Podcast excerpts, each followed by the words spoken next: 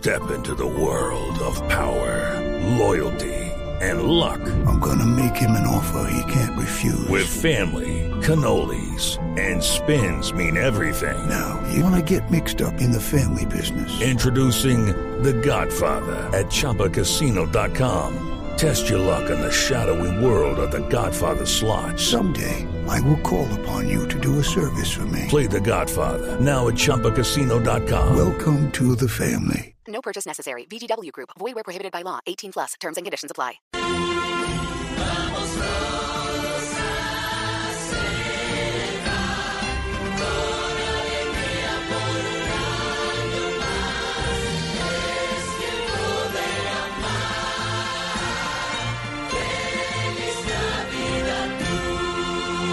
Blue Radio, la nueva alternativa. Son las 8 de la noche.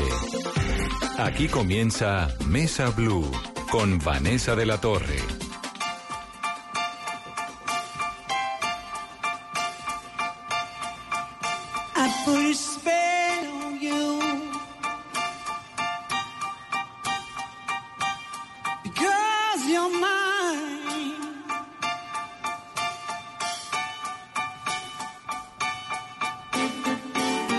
You better stop the things you do.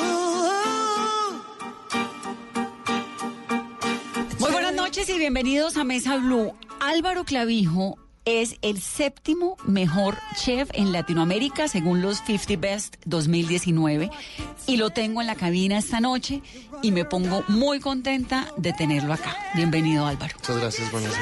El restaurante se llama El Chato, ¿no? Se llama El Chato. eh, sí, hace tres años existe. Es nuevo relativamente. Relativamente nuevo. Eh, abrimos en una- un primer sitio en Quinta Camacho eh, hace cuatro años. Duró un año ahí. Y nos pasamos hace tres años a la nueva ubicación, que es en la 65 con cuarta en Bogotá. Y ahora estamos... am, vamos a cumplir tres años en febrero en esta ubicación. Álvaro, esto de los 50 Best, ¿qué es exactamente? Los 50 mejores pues del mundo, ¿no? Pero ¿cómo, cómo lo discriminan? ¿Cómo es? Son 250 votantes. ah, 50 votantes son los 50 chefs de la lista. eh, 200 son incógnitos. Entonces son 50 chefs que, que pues automáticamente por estar en la lista tienen derecho a votar por 10 O puestos. sea, usted votó. Yo puedo votar por estar... Yo estoy en la lista hace dos años eh, y puedo votar cada año. Pero voto en... Sí, voto mundial y voto Latinoamérica, pero es un tema más de... Sí, ya cuando uno entra ya a este podio, pues ya tiene derecho. Uno viaja mucho. Yo viajo muchísimo, entonces con los viajes obviamente son 20 mil invitaciones en restaurantes. A probar entonces- comida. Sí, entonces los mismos como directivos de las de la lista son los que escogen los votantes, se dividen por regiones, entonces en- de, de México a, Pa- a Panamá hay un chairman, que es la persona que escoge los votantes para esa región. México, es- Panamá. México, Guatemala, desde todo lo que es Centroamérica, desde México hasta Panamá, Mesoamérica. Guatemala, sí. Entonces, Eh, lo que es, ah, digamos, a Perú, Bolivia, eh, Venezuela, eh, Colombia, eh, si no Guyanas, es um, un chairman que escoge, que está en Perú. Eh, lo que es ah, Brasil es otro, porque Brasil pues, es gigante. tienes que pegarte al... Brasil es gigante y Brasil es um, solo. sí, Brasil solo hay uno, si no estoy mal. Y eh, para Argentina, Paraguay, Uruguay, Chile, hay otro. Cono Sur. Entonces, esto es 50 Best, los mejores del mundo, de Latinoamérica, de Asia. ¿Cierto? Sí. O sea, son como las categorías. Son, o son, las hay una lista mundial que escogen los. de- de- en colo- colombiano solo hay uno, que es Leo, en honor a Espinosa. Eh, pero Leo, pues lleva, no sé. Muchos años.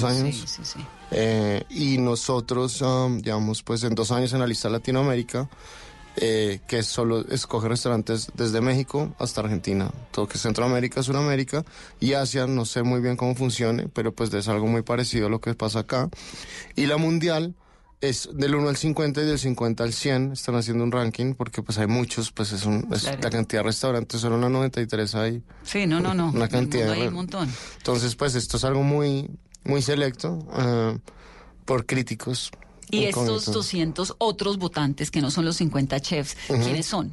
¿Críticos de cocina y todo esto? qué? Yo creo que son críticos, gente que viaja, gente que viaja mucho comiendo, gente que viaja, que tiene, pues, periodistas. Yo, yo me atrevería a decir que son periodistas porque si si uno supiera, pues, no es tan, no sería tan divertido. Yo creo que no, yo creo que en general realmente la gente no, no sabe, muchos no se sabe quiénes son. Uno puede medio sospechar, porque pues digamos que ahorita justamente estaba en Londres y un amigo mío se acaba de ganar la, su tercera estrella Michelin en Londres. ¿En y qué entonces restaurante? se llama Sketch, queda en, en, en Londres y um, en Covent Garden. Y el tipo me contaba como más o menos cómo era el tema de los críticos, porque me da muchísima curiosidad, porque en Colombia no hay Michelin. Claro. Entonces, um, pues me contaba cómo era el proceso y más o menos cómo los identificaban. Ellos llegan de sorpresa, se en el Es- no restaurante. se sabe quién es, nadie pero hay veces, idea. digamos, en, en, en, en Sudamérica solo hay en Brasil Michelin. Entonces, en, en Río de Janeiro y en Sao Paulo también, justamente cuando estaba, yo estuve hace un mes y estaba el inspector Michelin, y era un poco divertido porque entre los restaurantes más o menos sabían quién era, porque es un poco predecible. Entonces, es el tipo que es español, que se viste así, que coge el cubierto así. Entonces, ya es ¿Qué como. pasa, ¿Qué pasa desapercibido, pero tiene un letrero Pues, de Michelin sí, en la pues, es un brazo, sí, y se sienta solo, toma fotos de la comida, pues ya se vuelve medio, medio obvio. Entonces entre todos los restaurantes empiezan a llamar y es como, ay, oiga, pilas que este puede ser un inspector. Entonces ahí se me dan cuenta. Pero en Latinoamérica sí es más complejo identificarlos. Y entonces, ¿a usted cómo lo cogieron? Es, es, yo creo que ha sido muy interesante. Yo creo que estado en el momento indicado bien, en- cuando ha pasado cosas muy interesantes en Colombia. Los últimos tres años, básicamente desde que me pasé a la nueva ubicación, eh, eh, pues el Estado colombiano invirtió en 50 Best, en traer la lista acá a Colombia. Y pues eso automáticamente lo vuelve a uno un spotlight porque ya pues tenían que haber pasado por todos los restaurantes de Bogotá y yo creo que eso es básicamente una de las condiciones de, de, de, de- de- de invertir toda esta plata porque esto es traer críticos, traer eh, periodistas, traer es la publicidad que genera la lista y todo lo que genera la lista es, es Ah, pero impresionante. lo trae el Estado. En, en yo creo que este, eh, sí, eh, en este caso 50 Best yo creo que no, no, no, nos hubo apoyo. Es, es- normalmente ellos van por países y cobran un fee por ir al país, por celebrar la fiesta ahí. Porque cuando la celebran en ese país, este año, pues que yo quedé primero, lo celebraron en Argentina. El año pasado fue en Colombia y dos años Colombia fue la sede. Y eso me ayudó muchísimo. Entonces, yo creo que eso ha sido pues una gran suerte también porque yo creo que todo el mundo pasó por mi restaurante, muchísimos chefs pasaron por mi restaurante. Y usted abrió el chato hace tres años con la esperanza de qué? Mire, yo volví a Colombia hace seis años, ¿Dónde estaba? yo estaba en Dinamarca, ¿Por qué en Dinamarca? estaba en un restaurante que se llama Noma, que en ese momento era considerado el mejor del mundo. Era como haciendo un internship. Ustedes hacen como uno. Yo hice, ahí ¿no? hice un internship, pero antes estaba en Nueva York trabajando. Y en París. y en París. Yo, yo estudié cocina en la Escuela de Hostelería Hoffman en Barcelona y, um, y ahí viajé a, a- a Francia. Francia duré seis años. ¿En dónde? ¿Haciendo qué? En, uh, empecé como lavando platos, lavando platos en un restaurante por necesidad de trabajo, porque quería, pues, porque vivir en París es carísimo. Mi mamá me dijo, no lo va a pagar apartamento y estudio y pues es- ayúdese, o sea, si quiere viajar, yo quería viajar estando en París con un tren y en 20 horas estaba en Praga, no sé, es era muy divertido, entonces yo, yo pues me puse a trabajar y un amigo de mi Pero ya mamá... ahí había estudiado cocina en No, Barcelona. yo ¿o empecé lavando platos a los 16, 17 años en París. ¿Cuántos años tiene? Yo tengo 34. Ok. Entonces arranca primero, pero lo de Barcelona fue qué? Lo de Barcelona fue como medio escondidas de mi mamá, le digo la verdad. Antes. Sí, porque en esa época estudiar cocina era rarísimo. Pues dije a mi mamá, mi mamá me dijo, si quiere, primero estudia algo profesional, pues una carrera, que co- cocina es un oficio, ¿no? La gente lo como hoy en día, pues ya es más respetado y es un tema de moda muy fuerte, pero, pero en esa época no era tan normal. Entonces yo empecé estudiando arquitectura, es una historia un poco enredada. Yo empecé... No importa, tenemos tiempo. Bueno, mire, se- si le interesa se la cuento, pero mire, yo empecé, yo me gradué del colegio, me voy a Francia, estoy en Francia un año trabajando en un restaurante de un amigo de mi mamá, pero yo empecé lavando platos en ese restaurante amigo de mi, amigo de mi mamá y era un restaurante Tex-Mex, una, pues unas olladas de frijoles, no había agua caliente, era terrible. Y pues yo era malísimo lavando platos. Pues en mi vida había, había lavado los platos, de- ayudaba a lavar los platos en la casa de mi abuela, donde mi mamá, pero nunca. Esa era su experiencia Esa era mi experiencia, esa fue, sí, esa fue mi, mi, mi- mi carta de presentación. Y llego yo a, a- a París a lavar ollas de frijoles, de arroz, era una locura. Entonces, por, cul- por mi culpa, perdón, por mi culpa, los cocineros salían mucho más tarde, se tenían que quedar. Porque hasta que yo no terminaba no salía nadie. Obviamente la gente se empezó a desesperar. Yo estaba medio palanqueado en el restaurante, entonces no me podían echar, era un tema.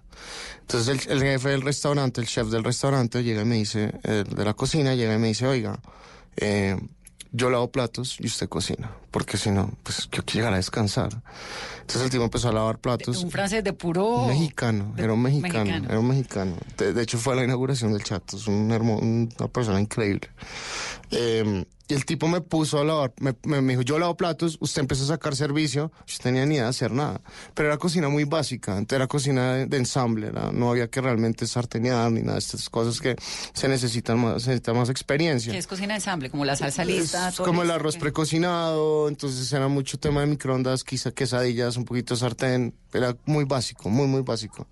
Entonces, ah, sí, cocina de ensamble es que usted hace una mise en place súper fuerte, una preparación súper fuerte, y a la hora de, de pedido simplemente monta el plato, calienta y sale. Entonces, pues, me enamoré, eh, me enamoré perdidamente de la cocina, de la agresividad, eh, la adrenalina, los gritos, era, no sé, me sentí como, no sé, me enamoré. Pero yo ya estaba matriculado para estudiar arquitectura en los Andes.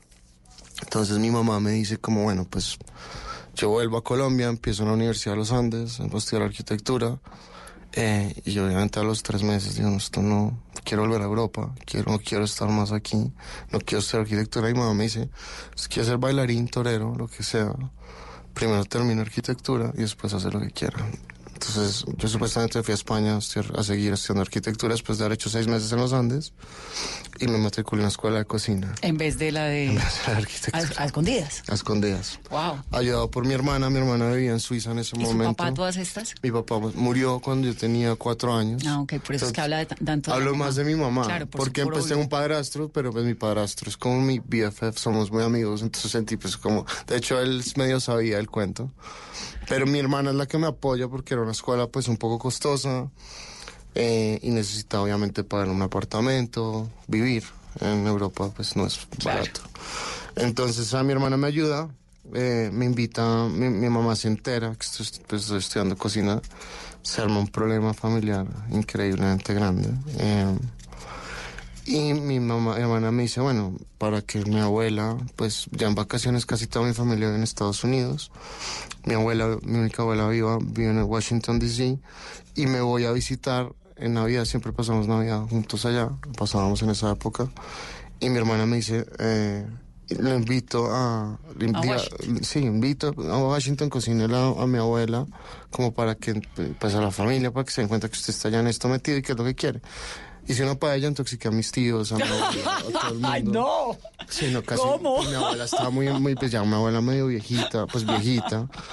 Y yo, pues, intoxiqué, literalmente. Me, me tiré la Navidad, o sea, me tiré la, la Navidad con toda. Pero ¿cómo no le quedó buena la paella? Yo le he Porque probado yo- la paella. Sí, se acuerda que una vez en su casa hice una, pues ya ta- menos mal no le pasó nada. Pero era buenísima. ¿Cómo va a quedar mal Pues ya su paella? aprendí, aprendí con mi abuela. Aprendí con mi abuela. Y pues estudiando cocina en España, pues esa fue, era mi primera, estaba muy nervioso. Era mi primera comi- cocinada grande, como para toda mi familia. Estaba muy nervioso. Claro. Y lo hice mal. Intoxiqué a toda mi familia, entonces Ahora mi da el mamá- secreto de la paella, Ahora se me lo doy. podido quedar así de buena, Álvaro. Sí, ¿se acuerda? Hace un tiempo se la hice. Am, Y entonces, Entonces mi eso hermana- fue ya, la mamá dijo, no, hermano, usted no, no. mi mamá dice, pues, vea, es- tiene- hay dos opciones. Termina en la cárcel o se gradúa. Y lo hace bien. ¿Qué necesita? Ya está metido en esto. ¿Qué necesita para poderlo hacer bien? Entonces le empiezo a pedir, mire, ayúdeme simplemente a pagar el apartamento o págueme la escuela. Escojo uno de los dos y yo me dedico a trabajar. Empiezo a trabajar en un restaurante En Barcelona. en Barcelona. Eh, eh, fue, era una época muy dura porque trabajaba en un restaurante sacando servicio por las tardes, estudiaba por las medianoches y hacía pasantías los fines de semana en restaurantes Michelin. Entonces fue una época muy fuerte, no tenía días libres, pero estaba muy obsesionado con el tema. Yo realmente siempre, sobre todo siendo suramericano, siendo colombiano, metiéndose usted en cocinas Michelin en esa época era muy extraño. En España era un poquito más normal porque en España pues hay muchos latinos, pero en Francia, de- después de, siempre de estar, de graduarme en- y hacer mis pasantías en Barcelona, siempre quise volver a Francia, tengo el idioma, pues hablo muy bien francés, eh, tenía el idioma, tenía contactos, París para mí Y era... La cocina francesa. Claro, pero La digamos... cocina francesa es como una obligación, ¿o no? Pero mire qué pasa, ahí, ahí es algo muy interesante que la gente siempre me dice, como en esa época donde usted, cuando usted estaba en España, es la época que era más interesante estar en España, porque estaba el bully abierto, estaba Ferran Adrià de moda, todo el tema de la cocina molecular, pero yo no quería eso, yo quería, y eso yo creo que es algo que habla mucho de mi comida hoy en día, eh, yo siempre quise volver a Francia porque para mí tenía mucho más sentido en volver a lo básico, que es lo que usted dice, cocina francesa, empezar ollas de cobre, fuego, eso es lo que yo quería, no aparatos, bolsas, cosas. Pero pues yo quería empezar desde lo básico, quería trabajar. Entonces viajo otra vez, viajo de a- a París y en París empiezo a trabajar en un restaurante eh, como comí, lo más básico, eh, y al mismo tiempo em- empiezo como a aplicar a restaurantes más, más importantes. Tengo la suerte que me aceptan en el, at- atelier- en el Bristol, fue el primero, que hoy en ¿Cómo día me- para que lo acepten en el Bristol? Súper difícil. Entonces, Sí. Fue, sí, fue muy difícil y sobre todo el tema de hacer los papeles en esa época, imagínese. Pero Era muy difícil. ¿a- a ¿Que lo acepten a qué? ¿A hacer qué? ¿Como Pues ayudante? yo empecé, hacer- yo empecé como, yo me regalé, yo me regalé, yo dije, yo vengo lo que- a las horas que ustedes quieran, cuando ustedes quieran. Pero como usted había 500 chicos, me imagino. Una fila de gente Claro. interminable, porque además en esa época ese restaurante tenía dos estrellas Michelin y estaba a punto de ganarse la tercera. Entonces, obviamente, todo el mundo quería estar ahí. Y no solo colombianos, yo era el único colombiano, yo era el único latino en esa cocina. Todos eran franceses, todos los franceses querían estar ahí. Claro. ¿Y cómo entró? Poco suerte. Me paré ahí en la puerta hasta que me dejaron entrar, básicamente. Eh, y entré, y a los tres meses me dieron papeles de trabajo. Ah, muy bien. Entonces, eso fue. ¿Qué aprendió en el Bristol, No, Álvaro? pues eh, de todo, porque era un- es un chef que es MOF, no sé si usted ha visto los chefs franceses que tienen como el cuellito con la bandera, eso no es como acá que uno se pone la bandera de Colombia, no, No, es- se lo usted se gana. lo gana, ese MOF es Meilleur Ouvrier de France, que eso quiere decir el mayor obrero del año, entonces cuando usted se pone ese cuello es porque usted hizo unas olimpiadas de cocina increíbles y se ganó esta vaina. El chef de ese restaurante, los dos cabezas de ese restaurante tenían esa bandera. ¿Quiénes son los dos cabezas? Eric Frechon y Frank Leroy. ¿Y siguen siendo?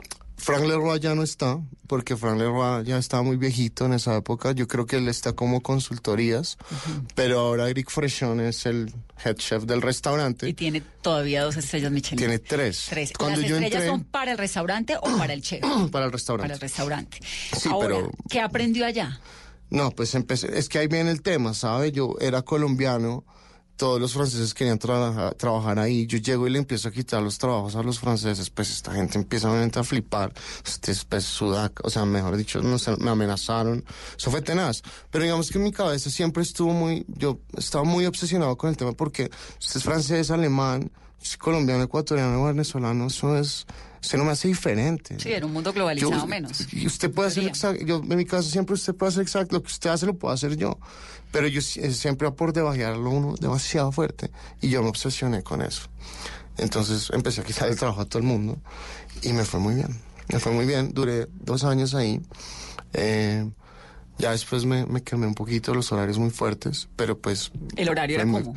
Pues es que sabe que yo cuando trabajo yo prefiero seguir derecho. Yo si empiezo a trabajar a las 10 de la mañana y tengo que trabajar hasta la 1, prefiero seguir derecho.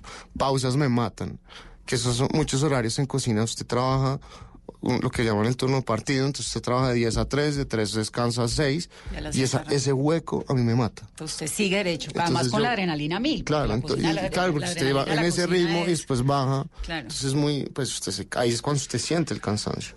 Entonces yo, yo, pues mm, tenía un, ese horario que era, era, era al- servicio almuerzo, servicio noche, con ese, con ese hueco. Y yo vivía un poquito lejos del restaurante. Entonces me quedaba. Era tenaz, tenaz. Entonces uno quedaba dándose- dando vueltas por ahí, tres horas, era aburridísimo.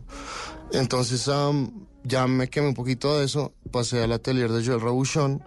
Eh, No me ha contado que aprendió allá, primero. Ah, bueno, no, mire, yo empecé, yo empecé, lo más, de- era, al principio es a trabajarle, es un tema físico y es un tema mental, usted le trabaja mucho la cabeza, es como a, a, a tumbarlo, como sea.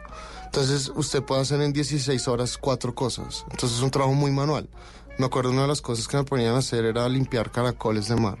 Usted con un- sí, pero no, no, no de tierra, sino escargot de, de, De- de mar. de agua. Entonces son mucho más pequeños y usted es con un palillo de este tamaño, con un corcho, sacando todo el día, saca cinco horas sacando Caracoles. caracoles. Y después entonces pelando nueces. Otras tres horas. Después pelando uvas, pel- piel, piel de uva. Si entiendes, cualquier pendejada que se le ocurra al chef del restaurante, tiene 50 Claro, personas pero para hacerlo. igual se necesitan, ¿no? Solo que hacen cosas especiales que a veces la gente no entiende. Y Claro. todo ese tipo de manualidades. que entre la pelada de una uva bien pelada o no hay una consecuencia en el sabor de la salsa. Totalmente. Y cuando usted va a un restaurante y paga lo que paga por comer en un restaurante así. Es porque pelaron bien la es uva. porque pelaron bien la uva. Y usted, y la gente normalmente que va a este tipo de restaurantes lo, lo siente, ¿sabe? La gente lo, lo, lo aprecia. Y eso es lo que yo creo que hace la diferencia entre este tipo de restaurantes y muchos otros los restaurantes. sí. Luego entonces pasa a este otro francés. Claro, es que usted tiene bases de comida francesa, por eso es que es tan bueno, Álvaro. Pues mi comida sí, mi comida es muy... Escuela francesa Mi escuela es súper francesa. Es- Yo soy muy, muy de salsas, reducciones.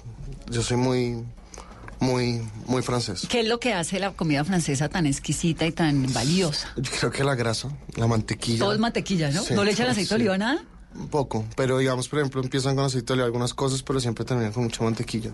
Y la Em, mantequilla es con este proceso que hacen ellos de limpieza y no sé qué, o uno puede echar la mantequilla común y corriente. Hay de todo, Yo voy aquí que- anotando, ¿no? Mis... Hay muchas cosas. em, yo creo que estuve en, ah, en, ah, Normandía, en el norte, eh, en Perros Guirec, que es una parte que producen un montón de mantequilla. Para mí la mantequilla del norte de Francia, eh, la bretona, es para mí la mantequilla más increíble que he probado en mi vida es esa. De hecho, cuando vaya a París, tiene que ir a un restaurante que se llama Café Breich. No, cuando Eh, vaya a París, lo llamo usted para Sí. que me diga... la- le, la le doy tips. Porque este sitio, primero que todo, entrar, es, son los mejores crepes de sarraceno que me he comido en mi vida. Y al lado, entrar ahí es bien difícil. Es una fila aburridísima, pero vale la pena. Yo nunca hago fila para ningún lado. Este es el único sitio en el mundo que le hago fila. Y al ¿Para lado, ir a su restaurante hay que hacer fila? no, Hay que hacer reserva. hay que hacer reserva. ¿Y la reserva está en cuántos, en cuánto Pues, tiempo hoy en en- día? Ahorita este, el almuerzo puede conseguir, pero en la noche sí es medio imposible. Difícil, ¿no? Difícil, sí. Bueno, y después de este programa menos. Pues esperemos. no, mire. Voy a hacer, Nosotros- voy a hacer una pausa. Dígame. ¿Qué me iba a decir? Nosotros, nosotros em, dejamos mesas. Yo siempre dejo mesas libres. No estoy totalmente de acuerdo en llegar al restaurante a, puntas de, a punta de reservas. Me gusta que la gente camine y llegue caminando. Y muchos clientes, eh, pues que queremos un montón, siempre le guardamos reserva. Gente que se vuelve habitual, siempre tiene su mesa. No, y lo de guardar mesas de gente caminando es valioso, porque Sí. realmente, pues es que el, no, el que comensal que anda por ahí en la calle, que no necesariamente hace una reserva y, y- y- comer en un restaurante se ha vuelto, pues dificilísimo. Mm. Sí, Aquí es- en cualquier lugar del mundo. En el mundo sí. En Colombia ahora cada vez más. Bueno, son las 8.21 minutos. Estamos hablando con Álvaro Clavijo. El séptimo mejor restaurante de América Latina es El Chato. Queda en Bogotá. Quedan las 65 Cinco con cuarta. con cuarta.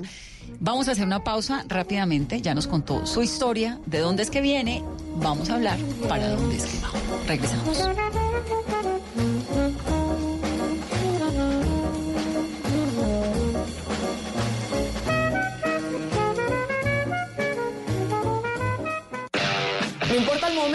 Ni el lugar, estamos ahora y a todas horas.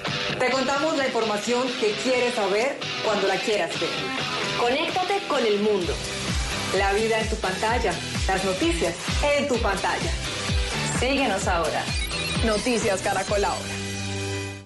Vestida con hilos dorados y el color de sus espigas es el trigo de finos granos que brota de sus semillas. De las mejores cosechas podrás servir en tu mesa el pan más fresco y sabroso con harina de trigo Apolo. Alimento fortificado con calidad y rendimiento inigualable. Harina de trigo Apolo. Trabajamos pensando en usted.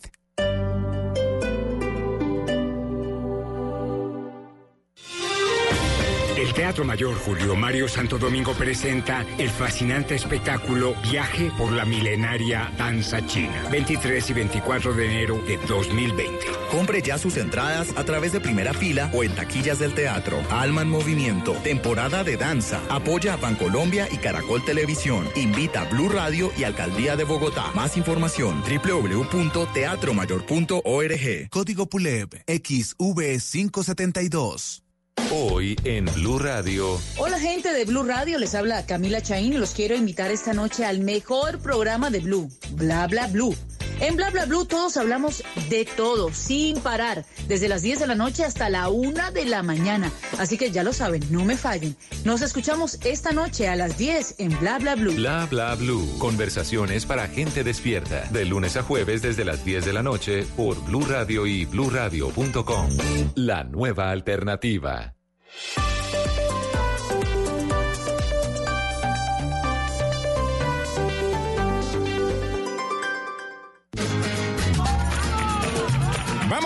Que ya viene el niño Dios y este 18 de diciembre le adelantamos el aguinaldo. Clásico español, Barcelona Real Madrid, en Blue Radio. No somos españoles, pero sí futboleros, este 18 de diciembre. Clásico, desde la 1 y 50 de la tarde, en Blue Radio y BlueRadio.com. Blue Radio, con los clásicos en diciembre. Blue Radio, la nueva alternativa. Llevamos 50 años iluminando la Navidad de los colombianos, creyendo en el valor de la familia, que es lo que nos une. Siempre viendo con optimismo el año que viene y las historias que vendrán. Tú nos ves, Caracol TV. Felices fiestas. Estás escuchando Blue Radio, un país lleno de positivismo, un país que dice siempre se puede. Banco Popular. Soy Marta Vélez y cuando dicen que el palo no está para cucharas, yo veo que con él puedo hacer un juguete, una mesa y hasta una bicicleta. Siempre se puede cambiar, trabajando día a día, eso es pensar positivo, pensar popular, siempre se puede, con Banco Popular. Marta es clienta del Banco Popular y junto a ella pensamos que si miramos la vida de manera positiva, sabremos que siempre se puede. Banco Popular, somos Grupo Aval y la Superintendencia Financiera de Colombia.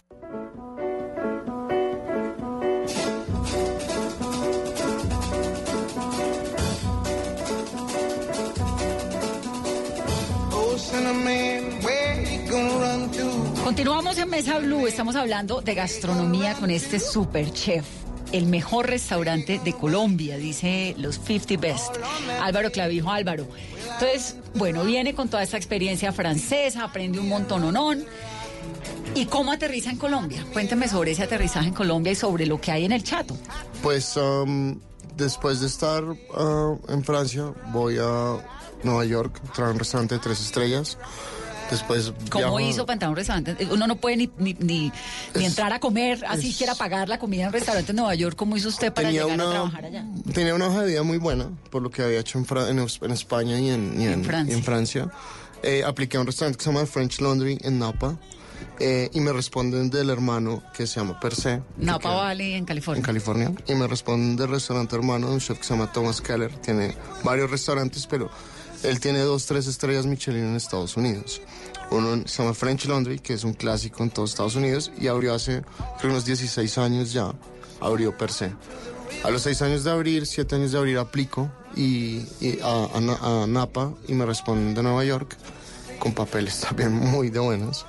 Y, mm, O sea, usted realmente es una sido- eminencia. eh, me ha ido muy bien. En ese sentido, Claro. he sido, me ha ido muy bien. Eh, tengo una experiencia por fuera muy fuerte. Pero eso es una combinación de talento, suerte, pero de talento. Y eso no le pasa a la gente que no tiene talento. Yo creo ¿no? que es, no, mire, yo creo que es- el talento se empieza a probar cuando usted abre su sitio. De resto, usted puede ser una, una- una hormiga muy fuerte de trabajo, ¿sabe? Usted, yo, yo era muy, muy buen trabajador, me encantaba trabajar, me encanta, soy un obsesionado del trabajo, entonces, em, yo creo que eso es lo que realmente marcó la diferencia, ¿sabe? Si yo entraba a las 8 de la mañana, llegaba a las 6, si me iba a la 1 de la mañana, salía a las 3. ¿Qué es lo que le gusta de la cocina? El olor, la textura, el aprender, fuego. aprender. Es, es, mm, es- soy adicto a los problemas y la cocina todos los días hay 20 minutos. Yo creo que eso es una de las cosas que más más me entretienen. Si no hubiera problemas, se lo juro, me aburriría. Y esa es mi vuelta a Colombia. Póngame un problema de cocina ayer. Uf, no, yo no tuve uno, tuve varios, pero el primero que se me viene a la cabeza fue eh, que llegó una clienta que vende, eh, sal y cumpleaños eh, y llegó y trajo un ponque de, de una marca ahí que no me acuerdo y se me cayó. Me dijo, súbame, súbamelo, pártamelo para el cumpleaños de, de, de mi hija. Y es mi proveedor. Es mi proveedor de sal. No, eso no se imagina la pena. Y se me cayó. Pero pues la hija no se podía enterar. La señora le dije, mire, se me cayó esta vaina, le hago un póster, lo que quiera. Me dijo, no, es- ella quería ese, porque me tocó hornearlo. Así como entretenerla, bajar, echarle chistes. Que yo no soy muy bueno bajando a hablar con la gente, pero en este caso me tocó. Hacer ese mismo postre. Y hacer una- un ponque como en 20 minutos. Y la gente debe ser un poco de todo, ¿no? Pues es que en, en mi cocina, sí, en mi cocina yo roto, todo el mundo hace de todo. Yo, yo, digamos que algo que he descubierto que me gusta un montón y cuando cumpla 40 años voy a salir del closet y voy a decir, soy pastelero porque me encanta la pastelería. Sí. Y ¿Más nunca me ha gustado, nunca me ha gustado cuando estudié cocina solo el enfoque que tuve en el Cordon Bleu, porque también estoy en Cordon Bleu en París y en eh, Hoffman, en Barcelona, solo fue sal. No hice, no hice em, pastelería. Y cuando abrí el restaurante, eh, me tocó hacer, me tocaba a mí hacer todo. Y descubrí, empecé a descubrir que lo- la pastelería me encanta. Y, y los postres del chato gustan un montón. Mm. Bueno, entonces lo que le gusta de la cocina es que hay problemas todo el día y que todo el tiempo lo puede solucionar. Sí. ¿Cuál es el misticismo que hay en torno al cordon bleu? ¿Por qué es que es tan famoso? El Cordon Bleu es una escuela muy vieja. eh, y salió pues esta señora Julia Child. La volvió súper famosa. Pero realmente, sinceramente, no es para mí la mejor escuela de gastronomía. No ¿Cuál lo es? Para mí hoy, hace, eh, hace dos semanas estaba en San Sebastián en una que se llama el Basque Culinary Center. Para mí es pues lo- el programa que hoy estoy allá dando una conferencia. Lo que vi parece súper interesante. lo que- el programa que tienen. Es muy completo. Eh, pero la mía es muy buena también. Lo que pasa es que es un tema también de medio moda, esta es medio nueva. Pero yo creo que las mejores del mundo puede estar una que se llama el CIA, que es el Culinary Institute of America, ¿Se quedan dónde? ¿En New York? en uh, Upstate New York. Es, yo creo que es como, es de las mejores. El programa es súper interesante. ¿Y lo reciben a uno a esta edad o tiene que ser jovencito? Cordon Bleu la recibe en cualquier edad. Eh, las escuelas, estas escuelas que tienen un enfoque mucho más profesional. eh, ¿Qué carrera? ¿Qué es ¿Cuánto carrera? dura? Eh, depende. Depende de si este quiere incluir pastelería, hostelería, todo No, un lo programa. es saladito. Por ahí, pues en, en el Cordon Bleu lo puedo hacer en nueve meses. eh, en Hoffman hay un programa de do- 12 meses, 11 meses. Eh, en estas escuelas más como más avanzadas que le estoy contando, creo que no re- hay cursitos, pero no sé si haya un programa, no, no me he enterado. Pero normalmente todas las escuelas siempre tienen un enfoque como gente que le interesa. Pues que todo el mundo tiene que cocinar, todo el mundo Todo tiene que comer. Sí, de Sí. acuerdo. Álvaro, ¿y en qué momento pierde como ese miedo a abrir su restaurante y decide, no, ya tengo que abrirlo y tener en Colombia un restaurante y qué le está ofreciendo hoy a los bogotanos? Eh, pues yo, mire, la verdad, yo estaba en Francia en unas vacaciones eh, y me encontré un tipo que trabajó conmigo y me dice, voy a abrir mi restaurante. Y yo tenía una mentalidad todavía muy como de seguir siendo, de, pues de emplearme. Para mí abrir un restaurante era, era inimaginable. Eh, conocí un- un- uno de mis restaurantes favoritos en Francia, se llama Chateaubriand. Eh, es un chef muy, muy famoso que se llama Iñaki Espirtarte. Eh, y él tiene un concepto que es menú degustación, pero son, es un tema totalmente relajado. No es manteles, usted come ahí por 60 euros un menú degustación. Es muy barato y es increíble. Estábamos ahí, fuimos a comer, me dijo, quiero que venga a comer acá. Y el tipo me empieza a decir, eh, yo ya estoy listo para hacer mi comida. En mi casa, ¿qué es, qué es estar listo para hacer su comida? No tenía que me está hablando. Me dijo, yo ya no quiero emplearme más, me voy a lanzar a abrir mi restaurante. Y me inspiró a abrir. ¿Y el tipo es de dónde? Él es ah, de...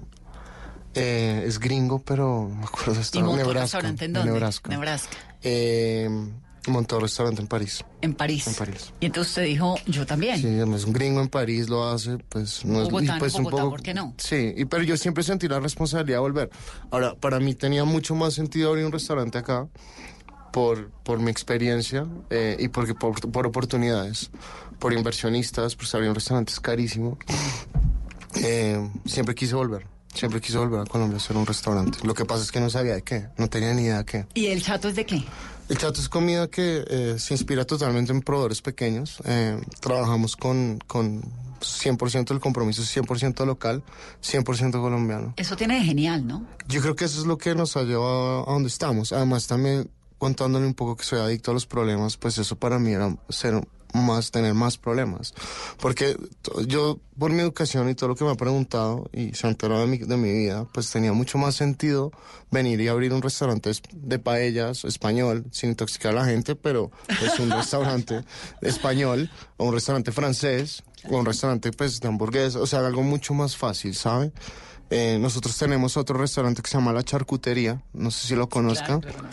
Eh, y ese restaurante, pues es un restaurante que es comercial, que es un restaurante que es para todos los días, pero yo no había invertido toda mi vida en estos restaurantes, trabajando todas estas horas para venir a hacer hamburguesas. Yo dije, pues quiero algo más interesante y no quería hacer paellas, sino quería hacer un bourguignon, no quería venir a hacer comida francesa.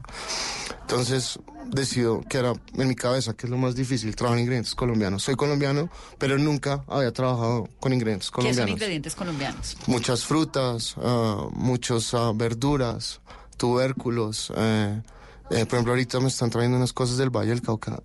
Que usted no se imagina. ¿Qué, qué hay? ¿Qué está Son pasando? mazorcas eh, de este tamaño, son como unos 10 centímetros, que se ha vuelto un plato que no he podido mover eh, de la carta. Es- nosotros estamos tratando de cocinar muy vegetal porque los vegetales que nos mandan, zanahorias, unas zanahorias de colores, unas remolachas de colores, es- esta tierra crece unas cosas que usted no se imagina.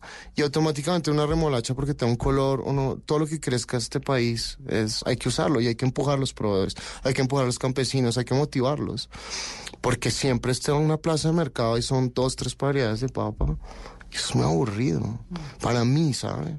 Entonces, todo el compromiso de abrir este restaurante era desarrollar proveedores, encontrar cosas diferentes. eh, y, y pues yo no le estoy diciendo que yo soy el único, hay mucha gente que lo está haciendo. Lo que pasa es que otra vez como usted me empezó a preguntar cosas desde que empezamos esto, esta entrevista, Porque está yo divertida. está ¿no? muy ¿O está divertida. No, porque no, no, no, porque porque ¿Quiere que le ponga un problema? está Porque- muy redonda, está muy redonda y me gusta porque la verdad me, me interesa porque me parece interesante y ojalá nadie se aburra viéndola porque sí sí está muy redondo en lo que estamos hablando. Nosotros em, no somos los primeros en hacer esto. Eh, hay mucha gente como Minimal, Salvo Patria, Leo incluso. Leo, Leo, Harry. Hay mucha gente haciendo muchas cosas. Harry que está trayendo un montón de cosas. Eh, exacto, también. entonces Y hay todo el enfoque- Además, una onda de, de- que me parece valiosísima, que es sí, como de rescatar y de, y de poner en, en- en la primera línea de la del consumo nacional productos nuestros, ¿no? Es que tiene todo el de no sé sentido. dónde, el putumayo, los palmitos, todo eso. Exacto, todas esas cosas. Y, y, y yo creo que poner eso en una mesa se ha vuelto muy interesante y nos da identidad. Yo creo que muchas, nosotros tenemos que, nosotros somos más que arepa, nosotros somos más que bandeja paisa, nosotros somos más que ajiaco. ¿Cuál es el plato típico colombiano por excelencia? Eh, uf, yo amo el ajiaco. Siempre que viene algún chef, yo traigo muchos chefs de todo el mundo a cocinar en mi restaurante. Eh, y siempre que vienen los a comer ajiaco, siempre. Y les encanta. No, pues, eh, alucinan. ¿Y cuál es el producto, además de la mazorca vallecaucana y la zanahoria y la remolacha que me cuenta, Mira. que dice, esto está increíble? Ahorita estamos usando un postre, estamos haciendo un postre que se está moviendo mucho, que es un cheesecake de, ah, de coco con chontadura. Uy, qué rico. Y tiene eh, el- eh, un helado de auyama. Entonces, es- tratamos de no usar tampoco más de 3, 4 ingredientes por plato para que la gente identifique muy bien lo que se está comiendo. El chontaduro, yo soy vallecaucana, entonces por supuesto pues como chontaduro, pero el chontaduro es un sabor que uno puede disfrutar aun cuando no lo haya consumido desde chiquito. Yo creo que, mire, cuando yo estudié cocina en España, eh, una vez entré a una clase y, me hicieron y nos hicieron cocinar un estofado de caracoles con eh, pies de cerdo. Usted volteaba eso y era como una gelatina que usted ve en su peor pesadilla. Y el tipo me dice, yo le digo, yo no me voy a comer esto. Y me dijo, si usted no lo prueba, no vuelve a entrar a mi clase. Cogí, lo metí a la boca porque ya había pagado el semestre, no me iba a retirar, me lo metí a la boca. Eh, Se me abrieron los ojos, usted no se imagina. Era in- increíble el sabor, increíble. Pata de cerdo con... Con caracol. Eso sí era escargot de tierra, no era de mar. Y ah, el tipo me dice una cosa, mientras que me lo metía a la boca, mientras que veía cómo lo disfrutaba, me decía, no hay un ingrediente eh, malo ni feo, sino mal cocinado o mal preparado. Y eso me cambió absolutamente toda mi perspectiva, porque yo en mi casa, yo no le voy a decir mentiras, yo no cocino, yo no estoy cocinando porque mi abuela me enseñó a hacer a borrar, no, yo en mi casa mi mamá no sabe hacer un tinto, mi, me va a matar por lo que estoy diciendo, pero pero pues mi abuela, o sea, mi abuela era la única medio cocinada, pero mi familia no son de ¿Y entonces, ¿De cocineros. dónde sale cocinero? Mi padrastro es ah, franco marroquí eh, y él cocinaba en la casa a veces, porque no le gustaba cocinar, no le gustaba mucho, pues estaba muy aburrido de la dieta colombiana, entonces cocinaba y esos sabores, pues poco lo que me pasó en España ya me había pasado más joven. Entonces siempre hubo un interés, pero nunca hubo unas como un propósito o algo muy definido de meterme 100% en la cocina. Álvaro, en el chato hay, por ejemplo, mollejas con yogur de coco y papa quemada, tamal de coca y coco, trucha con yogur y chuguas. Eh, ¿Cómo definen esos platos? Que son las chuguas. No, es, es- las chuvas las usábamos en otra cosa, pero las chuvas son tubérculos, pero digamos... Tubérculo eh, como un primo de la papa. que da cuenta con una papa, las papas moraditas, chiquiticas que usted ha portado, que es- entonces usted siempre ve en las plazas un, eh, el, el, el, el cubio, que es el que es como una zanahoria pequeña, pero más como, como con unas vetas negras, y siempre al lado con unas papitas moradas, esas son chuvas. Eh, en una época estábamos, es que yo, digamos, cojo, precisamente por los problemas, yo cojo las chuvas y las ahumo, las deshidrato y las rayo. No las cocino directamente. Yo tengo, yo, a mí me gusta mucho intervenir los productos y hacerle muchas cosas para entenderlos bien. Entonces de ahí sale, de, de, de darle vueltas. Yo me siento con mis cocineros y es como, pues sobre todo con las dos cabezas que tengo allá. Ah, eh, les digo, mire, tenemos este producto, lo hacemos asado, lo hacemos hervido, lo hacemos al vapor, eh, lo cocinamos al vacío, lo confitamos, lo deshidratamos. Entonces, de ahí empiezan a salir muchas técnicas y muchos intereses y, muchos, y muchas ganas de, de- de intervenir el producto y salen todos estos platos. ¿Cómo diseña un plato? Yo creo que eso es, es algo que ahí es, de pronto no, no quiero sonar, sonar arrogante, pero de la manera, yo creo que algo que sí tengo muy bueno es eso, ¿sabes? Yo creo que en eso sí tengo talento.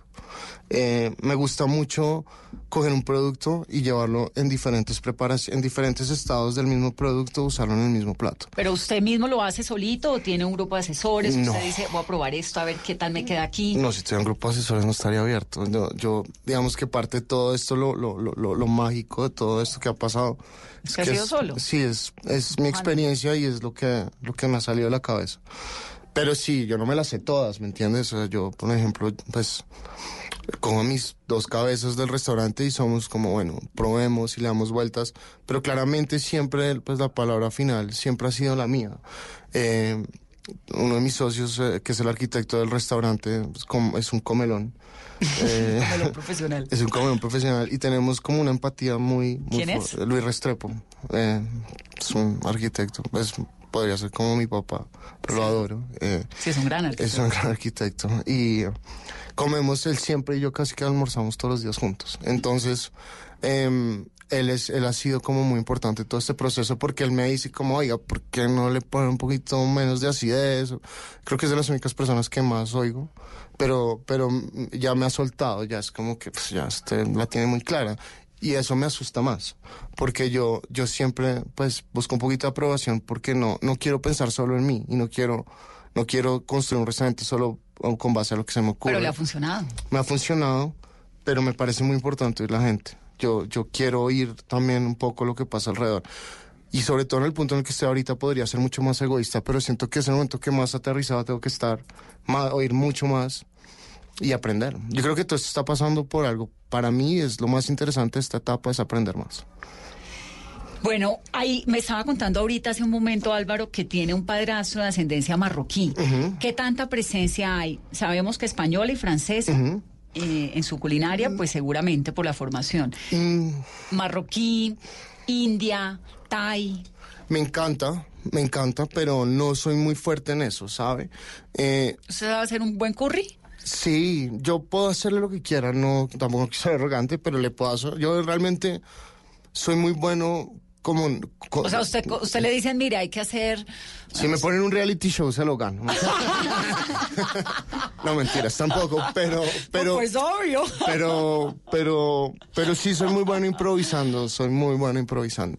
Y de hecho me gusta, me gusta mucho ir, ver, yo cuando viajo, yo viajo muchísimo y cuando ¿Viaja viajo... a dónde? ¿Y a qué? A todos lados. ¿A cocinar, a comer, a probar? Cocinar, cocinar y siempre viajo, trato de viajar una vez al año a Nueva York, París, eh, porque pues fue donde me crié, en, en gastronomía y, y viajo mucho a comer, me gusta Pero, mucho esos, ir a pero esos viajes son, voy a restaurantes a probar o, a- hay como un, ustedes tienen como un club de, de chefs en el mundo. ¿Cómo No, mire, eso? yo creo Es que me una preocupa, secta, ¿o no? estoy sinceramente muy angustiado por la universidad de mi hija porque estoy gastando toda mi plata en comer y tengo que empezar a controlarme. No, me, no, no porque sea un gorda, no creo que no sea un gordazo, pero sí, digamos que todas, me gusta mucho ir a comer. Pero su hija tiene cuántos Eh, años. Ya tiene cinco, pero ya con Todavía esos colegios. ¿Le, alca- es le como- alcanza un poquito todavía No, ahorrar para la ya, universidad? ya con el colegio estoy asustadísimo. Vamos a ver. Rafaela. Rafael, usted la conoce. Sí. Álvaro, y, y cuéntame entonces cómo es esto de los, de los, o sea, ¿usted va a un restaurante como cualquier comensal o hay unos amigos chefs que, No, yo voy, hay unos, hay muchos que tengo amigos, muchos me invitan, eh, sobre todo en Latinoamérica, en Fran- he hecho muchos amigos en Latinoamérica, pero en Francia tengo muchos y casi siempre, pues afortunadamente no me cobran, eh, me invitan. Eh, pero viajo mucho es cocinando, mucho la gente quiere ver, la gente tiene mucha curiosidad qué está pasando en Colombia, qué está pasando en el Chato, qué está pasando conmigo y me invitan un montón a cocinar? a cocinar. Ahorita acabo de hacer una gira a Roma, Londres, Explícame Lisboa. cómo es eso de la gira. Entonces uno va, llega a una cocina en Roma y uno lleva sus productos. Me invitaban y me invitan. Este particularmente fue con la Cancillería, pero eh, representando Colombia ante Italia, Londres, Inglaterra, eh, Portugal y España. Pero, digamos, por ejemplo, antes de eso estuve cocinando en dónde.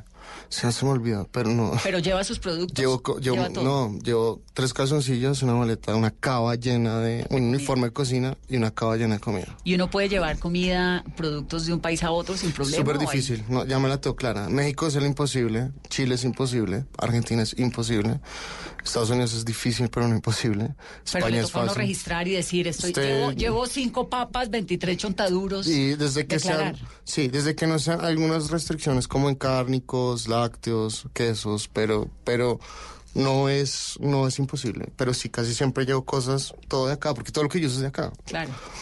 Claro, y porque además también ese es el chiste, ¿no? Sí, no, pues yo ir a, Colom- no, a Francia a cocinar francés, pues no. Entonces, Claro. entonces casi todo lo que uso lo llevo, pero he aprendido un montón, entonces llevo muchos procesados, empacado al vacío, todo súper bien rotulado, una lista de lo que llevo. Maravillosa Mm. la vida de un chef. Pues se- pareciera que sí, pero no, viajar es así, ese ritmo es duro, porque meto usted en un avión 11 horas, al otro día cocine para 120 personas y después al otro día vuelvas. Es que, porque son muchos viajes, yo viajo 3, 4 veces por mes a diferentes países. Es mucho. De la comida latinoamericana, la peruana tiene pues obviamente la fama, ¿no? La argentina con su carne, lo mexicano que es exquisito. ¿Cuál le gusta? Pues yo creo que cada uno tiene algo muy especial, pero digamos que me había sorprendido en Latinoamérica en particular. México siempre sorprende. Sí, es que México. México siempre, Pero además siempre. con todo, México siempre es Sí, con todo. México es, y además varía tanto hasta en la misma ciudad de México, por colonias, todo varía tanto, es, es, es muy increíble. Y son muy orgullosos de sus productos. Demasiado. que no- Que eso es lo que a mí me encantaría que pasara acá. Y yo creo que es- está pasando. Pero bueno, pues Perú obviamente, pero que me ha sorprendido que no esté en el mapa Ecuador. Ah, Eh, que me ha sorprendido que no esté en el mapa ah, Costa Rica. Costa Rica. Em, ¿Qué hay en Costa Rica rico? Pues la comida de mar al norte es muy buena. Eh, unos productos de mar súper interesantes.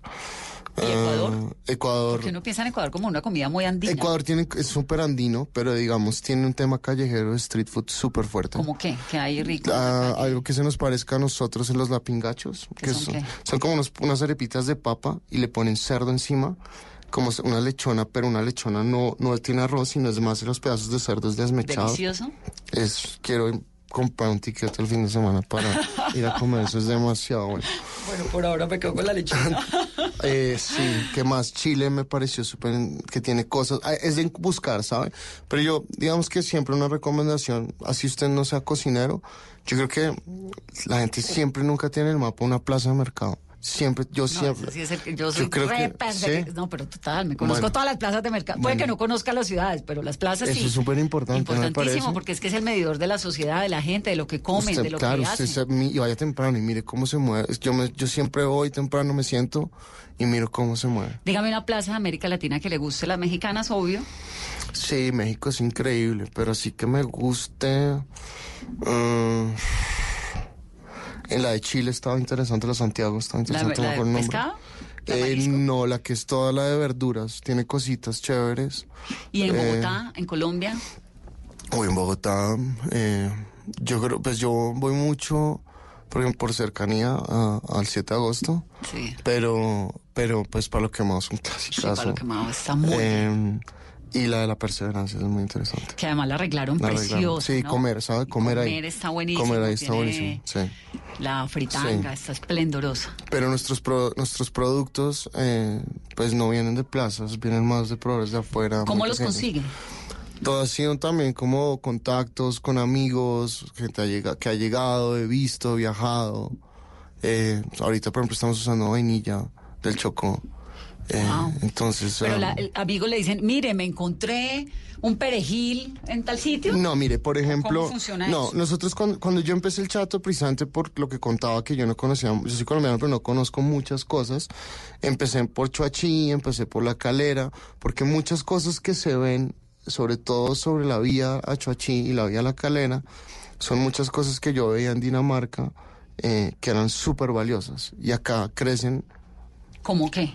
Diente de león, eh, campuchinas, muchas hierbas. Hay un tema aromático. ¿Sabe qué plaza es increíble? Eh, la de las La hierbas. de las hierbas, sí. San, la de Pedro. San Pedro Mendoza. Es una vaina que usted dice, esa gente, digamos, es un parche esa plaza, es increíble. Entonces, hay muchas cosas que abre a yo las 2 de la mañana, además. Sí, y es de noche, la gente después se pone a tomar y esa gente es feliz. Sí, Es increíble ese sitio. Y muchas cosas que, por ejemplo, en, en Cali, eh, eh, las La Alameda. verdolagas, la Alameda es una plaza alucinante. Increíble. Hay un puesto de una señora en la Alameda que tiene unas cosas, las piñuelas, o sea, unas cosas que uno ve que dice, wow.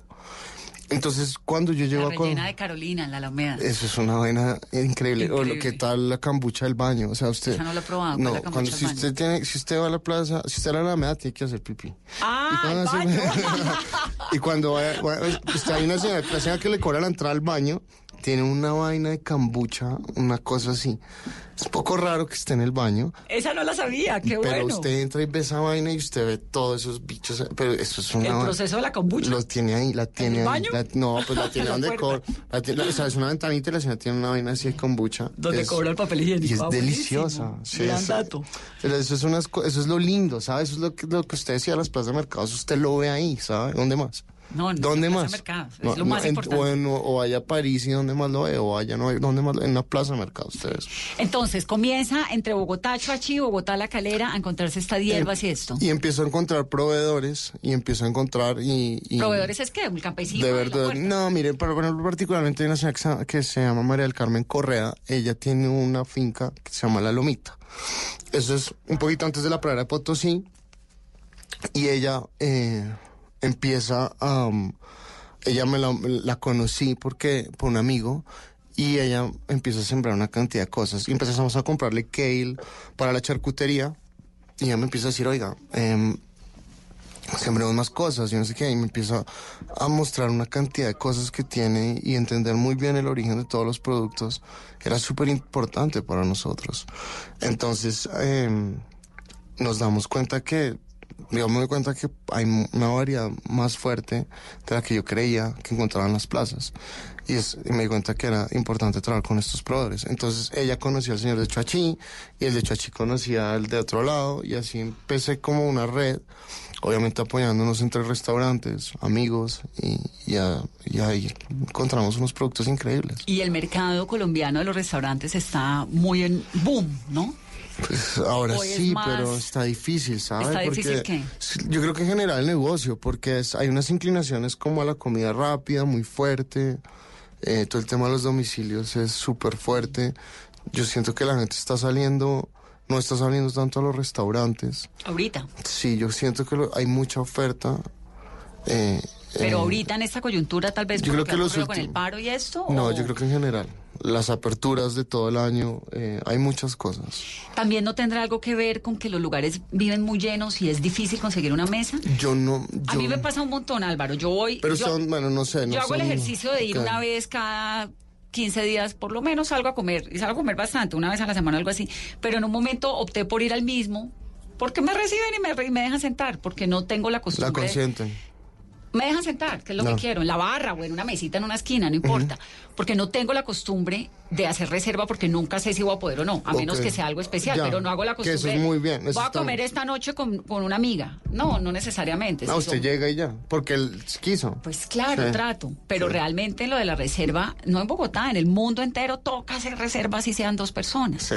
Y eso de golpe, en Bogotá la gente, pues no sé si se, este, Carolina se reserva para ir a comer con una amiga o va donde esté abierto. Donde esté abierto y donde no haya fila. Claro, y donde no haya fila. Y es camello, es difícil porque hay unos restaurantes maravillosos, pero entonces no, que es que, ay, bueno, pues no, me voy al mismo de siempre. Es, es, es curioso porque hay, hay muchos muy vacíos y hay otros muy llenos. Yo creo que es un tema de los de moda, siempre están muy llenos, Mm. eh, obviamente. Y hay unos que se vuelven que se vuelven medio clasicones, que son los que se empiezan a traer solamente Pero está chévere lo de dejar un par de mesas vacías Yo siempre, para que el siempre. que quiera pueda. Siempre, siempre, siempre. Y en últimas, digamos, por ejemplo, un día, no sé, en un restaurante, el, el- el chato, usted va un lunes, en la noche está full, la barra también. Eh, tratamos de que la gente eh, no espere mucho, lo sentamos en la barra y tratamos de rotar muy rápido, pero no, está- no es una espera de 40 minutos, una hora, es una espera de 20 minutos está máximo. bien. Y usted llega y se sienta en la barra y puede empezar a comer algo ahí si tiene mucha hambre. Entonces, y nosotros no hacemos degustación, usted puede pedir toda la carta, que eso también yo creo que es parte como del éxito del sitio. Entonces, hay que ir al chato, hay que hacer reserva, pero no necesariamente, si no la hace, pues igual puede ir a darse una vueltica por allá. Hay que conocer esa cocina de Álvaro Clavijo y hay que volverlo a invitar a Mesa Blue después. Álvaro, aquí está su casa, bienvenido siempre. Muchas gracias. Me encanta haberlo tenido en este programa. Muchas gracias. Y qué delicia el chato y qué suerte que todas las cosas buenas le pasen a la gente buena. Tiene que, todas las muchas gracias. felicitaciones. Muchas gracias. Gracias. Muchas gracias por estar aquí en Mesa Blue. El- tal vez lo último, entonces, ¿cuál es lo que, qué es lo que hay que comer en el chato? Yo creo que nosotros cambiamos mucho el menú, por lo que le he contado, pero esas mazorquitas están increíbles. Un clásico del restaurante es el cangrejo eh, y otro clásico del ¿El cangrejo restaurante es un cangrejo con ah, mango, aguacate y unos chips de tapioca. Delicioso. Es, se ha vuelto un clásico intocable. eh, y ¿Y ese un- cangrejo es de aquí, del Pacífico? Ese cangrejo es del Pacífico. Todo es colombiano. Colombiano. Sí, ese es ah, del Pacífico. Y ah, los corazones de pollo. Esos, los corazones de pollo son un clásico también en el restaurante. Si quieren ir como a lo clásico fijo del restaurante, pero nosotros variamos, casi todas las semanas cambiamos el menú. Bueno, pues el restaurante se llama El Chato y él es el chef Álvaro Clavijo. Ustedes muchas gracias por estar en Mesa.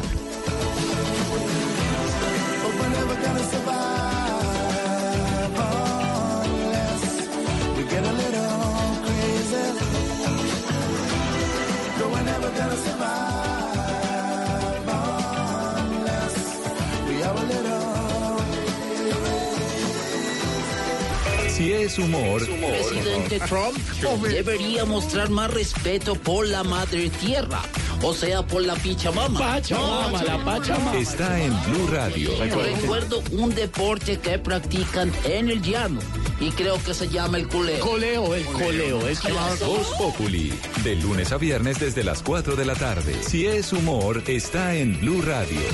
La nueva alternativa.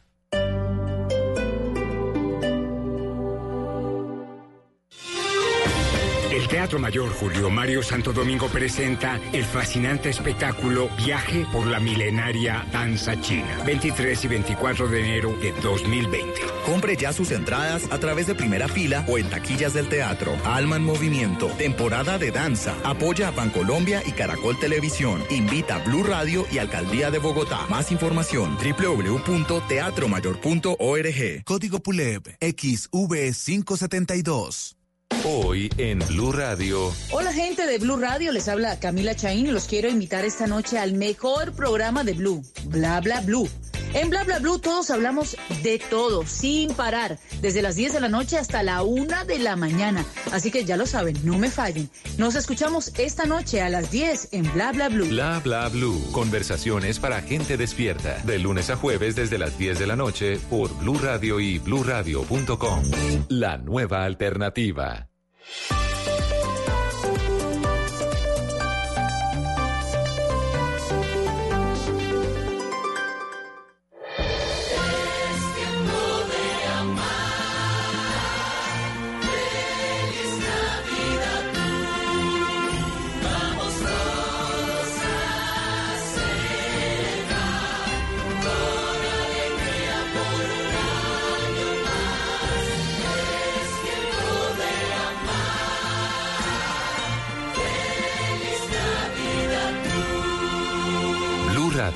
La nueva alternativa. Vamos, que ya viene el niño Dios y este 18 de diciembre le adelantamos el aguinaldo. Clásico español, Barcelona Real Madrid, en Blue Radio. No somos españoles, pero sí futboleros, este 18 de diciembre.